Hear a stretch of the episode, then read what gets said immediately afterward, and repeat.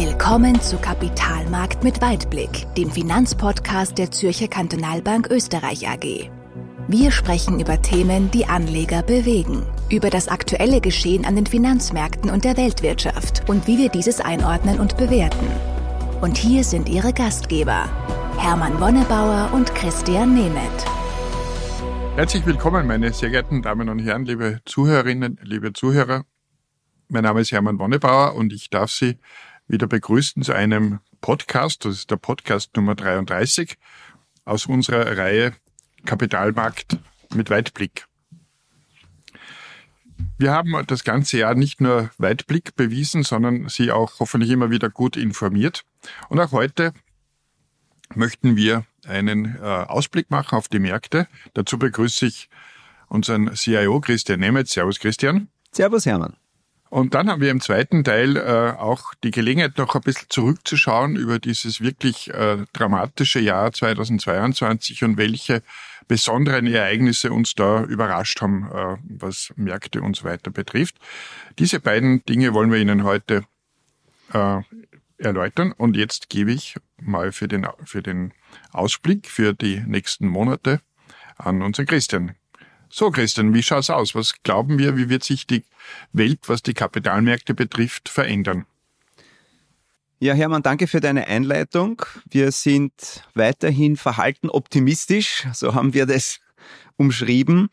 Und auch die Entwicklung der letzten Wochen und Monate, glaube ich, gibt uns, gibt uns recht in unserer Einschätzung. Wir haben ja im Oktober schon eher positive Börsen gesehen, jetzt nicht nur auf der Aktienseite, sondern auch, wo es ja im heurigen Jahr viel dramatischer war, auch auf der Anleihenseite. Und diese positive Entwicklung, die hat sich auch im November fortgesetzt. Und das zeigt doch, dass sich das ganze Geschehen etwas wieder normalisiert und ähm, das äh, stimmt uns weiterhin vorsichtig, aber doch optimistisch. Und wir haben das letzte Mal ja auch gesagt, das Glas ist halb voll und nicht halb leer und äh, an dieser mhm. These hat sich wenig verändert. Und ich glaube, wenn man so schaut, was sind im Moment die, die wesentlichen Anknüpfungspunkte, dann sieht man, das ist, glaube ich, ein sehr positives Zeichen, dass es auch erste Indizien gibt, dass wir in der Eurozone auch eine rückläufige Inflationsentwicklung haben. Wir haben im November die vorläufigen Ergebnisse gesehen, was die Inflationsentwicklung betrifft. Und da sind wir von einer sehr, sehr hohen Quote im Vormonat von 10,6 jetzt auf 10 Prozent zurückgegangen. Das ist jetzt noch nicht eine super Entspannung, aber zum ersten Mal eine Entwicklung in die richtige Richtung. Man muss auch sagen, das sind erst vorläufige Schätzer. Und gleichzeitig hat sich auch bei der Kerninflation jetzt noch nicht so viel getan. Die verharrt weiterhin auf relativ hohen 5 Prozent. Das ist also der Anteil der Inflation ohne die eher volatilen Komponenten Energie, Nahrungsmittel und Tabak und Alkohol. Aber insgesamt, äh, wenn zumindest mal ein leichtes positives Signal kommt, dass die Inflation zurückgeht, dann ähm, ist es schon einmal ein, ein, Schritt in die richtige äh, Richtung. Und es macht zwar jetzt eine Schwalbe noch keinen Sommer, das wissen wir, aber ich glaube, da kann man durchaus drauf aufbauen. Und gleichzeitig muss man sagen, warum sind wir verhalten optimistisch? Es gibt natürlich klare Rezessionssignale, vor allem also in, in Europa, also in die Eurozone betreffend, Großbritannien, die Schweiz schaut da besser aus. Also die sind äh, hier wieder mal etwas besser aufgestellt, aber man muss sagen, die Rezessionsrisiken sind klar vorhanden und wir gehen auch davon aus, dass wir halt in, in der einen oder anderen Volkswirtschaft auch zwei, zumindest zwei negative Quartale, was das Wirtschaftswachstum betrifft, sehen werden. Und gleichzeitig, und das zeigt auch ein bisschen im Moment diese Fragilität der, der Situation, wenn man sich anschaut, im Oktober beispielsweise die Arbeitslosenrate in der Eurozone ist relativ unerwartet von 6,6 Prozent auf 6,5 Prozent gesunken. Also mhm. es zeigt sich schon, dass wir, ähm, wenn wir in eine Rezession äh, kommen, das eher eine, eine, eine milde Rezession sein wird, also ein milder Verlauf, wie wir es früher von der Pandemie kennen, sollte auch auf der Wirtschaft so sein. Und das stimmt uns also doch positiv. Und das ist auch der Hintergrund, warum die, vor allem die Aktienmärkte so stark nach oben gegangen sind. Und da muss man wirklich sagen, manche Märkte haben fünf, sechs, sieben Prozent jetzt gemacht, im, im November, auch im Oktober. Manches wird durch Währungsentwicklungen nach oben und nach unten verzerrt. Und insgesamt bleibt halt doch bei vielen Märkten immer noch ein zweistelliges Minus. Aber Wir sehen von den Tiefsständen haben wir uns doch deutlich nach oben bewegt und dasselbe gilt für die Anleihenseite. Also auch hier haben wir einen Rendite-Rückgang gesehen. Das heißt also von den ganz ähm, hohen Renditen im langlaufenden Bereich in Amerika, in der Eurozone sind wir auch etwas zurückgekommen und das ist schon ein Indiz, dass wir eine gewisse Normalisierung haben. Und auch etwas, was man aufpassen muss, ist also eben nach vorne geblickt, ja, wir, wir gehen davon aus, es ist eine milde Rezession, ja, das ist sicherlich ein, ein guter Indikator, dass man sagen kann, es gibt wieder mehr positive Signale an den Finanzmärkten, sowohl auf der Aktien- als auch auf der Anleihenseite. Und gleichzeitig, wenn die Rezession dann doch kommt, muss man ein bisschen aufpassen, wie stark das dann natürlich dann vor allem auf das Gewinnwachstum der Unternehmen drückt. Ja. Wenn man sich aktuell anschaut, was die Konsensuserwartungen sind, was das Gewinnwachstum für die nächsten zwölf Monate betrifft, dann gehen ähm, die Märkte im Moment von einer Steigerung von drei Prozent aus, also immer noch eine positive Entwicklung. Das heißt, die Unternehmen wären hier sehr robust in dieser, in dieser Situation. Aber wenn man das vergleicht, wie das in, in, in historischen Wirtschaftseinbrüchen in, in, in, in solchen Phasen verlaufen ist, dann sind in der Regel die, die Gewinne halt eher eingebrochen, ja, also bis zu 20, 25 Prozent und mehr. Und da gibt es also schon eine gewisse Diskrepanz. Das heißt, was der Markt im Moment spielt, ist, dass wir mit den Zinsanhebungen relativ weit fortgeschritten sind. Das ist auch das, was wir glauben. Also Amerika vielleicht äh, weniger Zinsschritte durch die amerikanische Notenbank und auch in der Eurozone, dass es nicht in dem Tempo weitergeht. Aber wir sind dann noch nicht am Ende der Fahnenstange. Und dann wird schon langsam halt dann auch diskutiert, antizipiert, wann, wann gibt's die wirkliche Pause und vielleicht dann auch einmal eine Perspektive, dass die Zinsen auch wieder mal zurückgenommen werden. Ja. Und da muss man schon sagen, wir haben bis dato Stand heute die, den größten wirtschaftlichen, also nicht wirtschaftlichen, den, den Zinsanhebungszyklus gesehen der letzten 40 Jahre. Ja. Also mhm. wenn man sich das anschaut, wenn man alle wichtigen Notenbanken da zusammennimmt, Amerika, Japan, Deutschland etc. und das BIP gewichtet, also nach der Bedeutung der Wirtschaftsseite her, dann haben wir insgesamt bis jetzt Zinserhöhungen BIP gewichtet von 350 Basispunkten, also dreieinhalb Prozent gesehen.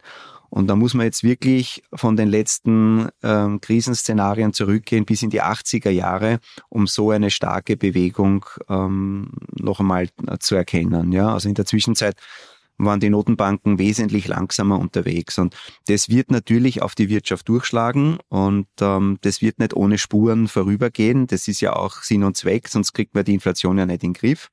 Und deswegen ist die, die, die Lage alles andere als stabil, aber insgesamt doch durchaus positiv und deswegen glaub, glauben wir, dass man durchaus auch Chancen an den Märkten erkennen und nutzen sollte und gleichzeitig aber auch diese Risiken bewerten. Also das ist so unsere Einschätzung. Und deswegen, was haben wir von der Positionierung? Vielleicht auch noch kurz da zwei, drei Sätze dazu, was haben wir da gemacht?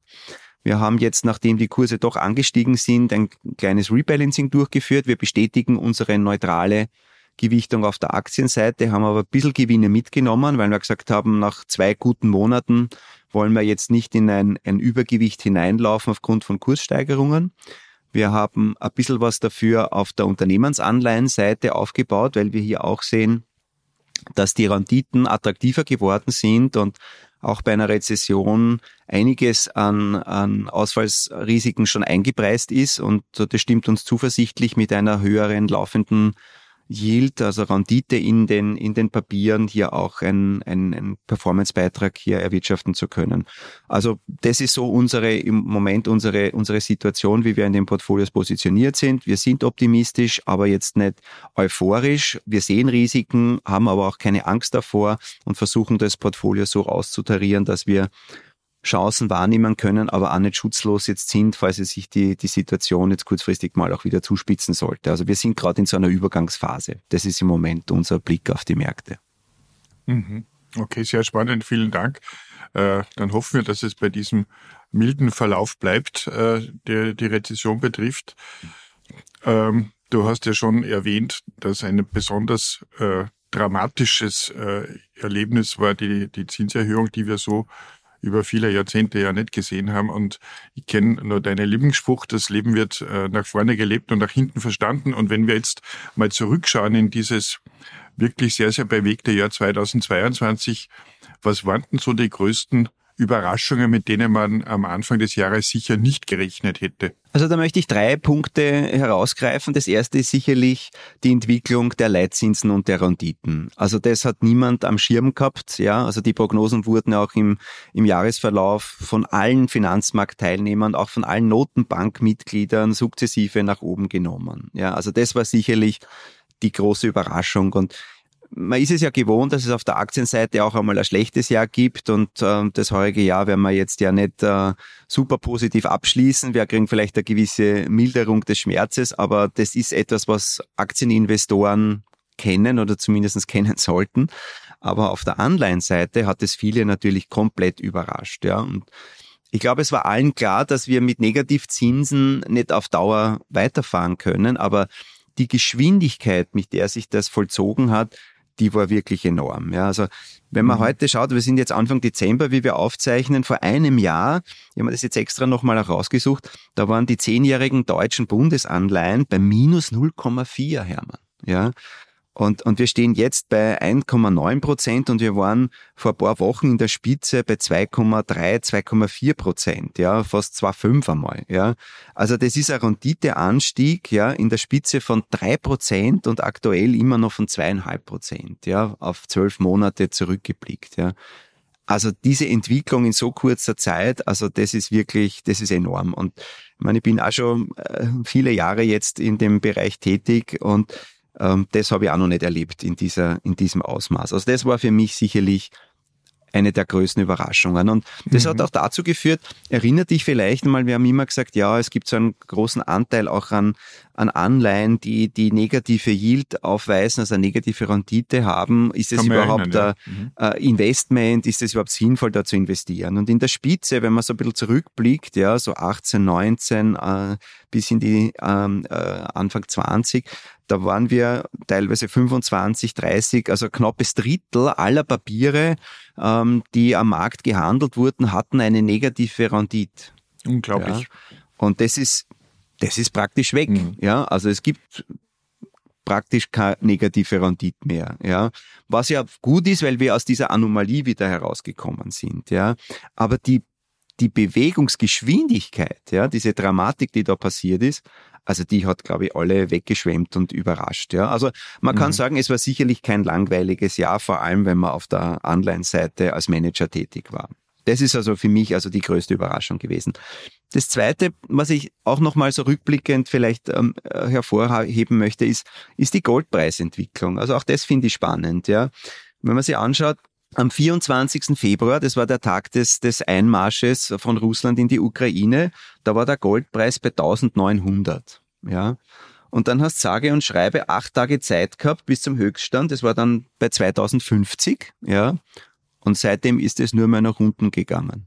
Ja. Also wir, wir haben jetzt aktuell eine, eine Kursnotierung bei 1770 US-Dollar für, für die Unze Gold. Ja, wir waren aber teilweise schon bei 1630, 1650. Und man hat zwar mit Gold über, über die über den US-Dollar verdient, jetzt aus Euro-Investorensicht, ja, weil der Dollar gestiegen ist, aber mit, mit Gold selber hast nichts verdient. Und das in einer Phase hoher Inflation, hoher Unsicherheit, und, und das es zeigt auch, vielleicht ist das auch ein bisschen, Gold wird ja immer so als Angstindikator beschrieben, wie kurz der Ukraine-Russland-Krieg hier wirklich die Märkte jetzt ähm, unmittelbar beeinflusst hat. Ja, also bei mhm. aller menschlicher Tragödie und das wird uns ja auch politisch noch lange Zeit beschäftigen und Wirtschaftssanktionen etc. Aber die Finanzmärkte wurden viel viel stärker von der Inflationsentwicklung getrieben. Ja, und von der und Zinsentwicklung. Ganz genau. Ja, und von der Zinsentwicklung. Ja, und das sind die, genau die Themen und viel weniger stark durch durch diese durch diese kriegerische Auseinandersetzung, durch diesen Überfall von Russland auf die Ukraine. Ja. Und das ist schon auch etwas, was man auch an diesen Indikatoren ablesen kann. Also das ist schon für mich auch eines der, der, der Highlights und der Überraschungen im, im Jahr 2022. Und zu guter Letzt, als dritten Punkt möchte ich vielleicht auch noch erwähnen, sind diese politischen Faktoren. Also für mich eines der Highlights war Liz Truss, Premierministerin in Großbritannien, also Kurzzeit Premierministerin, ein paar Wochen politische Fehler begangen und schon wieder verschwunden. Ja, man könnte hier auch die die Null-Covid-Politik auch in China noch hervorheben, wie lange man das durchziehen will. Also ist vielleicht weniger überraschend, aber das sind schon auch Einflussfaktoren, die, die vielleicht nicht alle so erwartet haben. Ja, also spätestens auch in China nach dem äh, nach der Versammlung ähm, und auch der Bestätigung von Xi Jinping im, im Zentrum der Macht hätte man ja viele erwartet, dass sich da halt schnell auch wieder was tut. Und da möchte ich auch vielleicht noch einen, einen Zahlenpunkt dann herausgreifen. Wenn man sich anschaut, alleine die Entwicklung in Hongkong in den letzten zwei Monaten, was die Aktienseite betrifft, also da ist im Oktober Hongkong der Aktienmarkt um 15 Prozent eingebrochen und jetzt im November um über 26 Prozent gestiegen. Mhm. Und das hängt sehr, sehr stark auch natürlich mit der Entwicklung ähm, Covid-Politik zusammen. Also man sieht, da gibt's schon immer wieder auch große Überraschungsfaktoren. Und das ist schon auch etwas, was uns auch in Zukunft beschäftigen wird. Also das waren so, so meine, meine Überraschungsmomente mhm. zurückgeblickt. Aber es gibt ja auch Überraschungen bei uns im Haus, auf unserer Seite. Da möchte ich den Ball zu dir zurückgeben. Ja, was tut sich da? Äh, ja, du, vielen Dank. Für Unternehmen ist es ja immer wichtig, wie es von außen hin gesehen wird oder wie es bewertet wird, weil selber kann man sich ja immer wieder erzählen, dass man ganz cool ist und super toll. Aber es gibt natürlich gewisse äh, gewisse Gruppen, die einem auch wirklich äh, ganz offiziell und objektiv zeigen, ob man wirklich gut unterwegs ist. Und äh, ich habe wirklich eine ganz, ganz große Freude, da zwei Bewertungen erzählen zu dürfen, die uns zeigen, dass wir am richtigen Weg sind. Das eine, das ist eigentlich die wichtigste Gruppe, sind unsere Kunden. Wir machen alle zwei Jahre eine Kundenzufriedenheitsumfrage und haben die heuer auch im Herbst gemacht. Also praktisch bei den äh, Tiefskursen der Börsen haben ein unglaublich positives Echo zurückbekommen, eine sehr hohe Kundenzufriedenheit und äh, speziell was die Betreuungsintensität betrifft, es wird durch einige spezielle Fragen ähm, mal abgefragt, haben wir 99 Prozent. Also das, das, was wir machen können für unsere Kunden, das machen wir auch. An Gratuliere, Märkten, gratuliere, Hermann. Ja, danke, Christian. An den Märkten kann man nicht herumdrehen, aber sogar in einer schwierigen Zeit haben wir extrem hohe Kundenzufriedenheit zurückgespiegelt bekommen. Und das Zweite, es gibt natürlich auch Institutionen, die auch äh, Relevanz und Bedeutung von Banken und von anderen Unternehmen messen. Und es gibt da zum Beispiel das Magazin der Börsianer, die jährlich eine Umfrage durchführen und eine Bewertung. Das ist eine Analyse, wo ein Ranking rauskommt. Das ist wirklich für alle Banken ein, ein Härtetest, der ist unabhängig und fair nach verschiedenen Kriterien. Und wir sind seit vielen Jahren da immer nach vorn gerückt. Letztes Jahr waren wir auf Nummer vier bei den Privatbanken und heuer Seit 5.12. wissen wir das, haben wir den ersten Platz erreicht. Und das ist für mich äh, und für uns alle eine unglaubliche, eine unglaubliche Freude, weil es auch zeigt, dass wir am richtigen Weg waren. Es ist für uns zwar eine Überraschung, aber auch nicht wirklich, weil wir schon wirklich lang dran arbeiten und da bin ich sehr froh, bedanke mich bei allen Kolleginnen und Kollegen, die, äh, mit denen wir gemeinsam dieses tolle Ziel erreicht haben.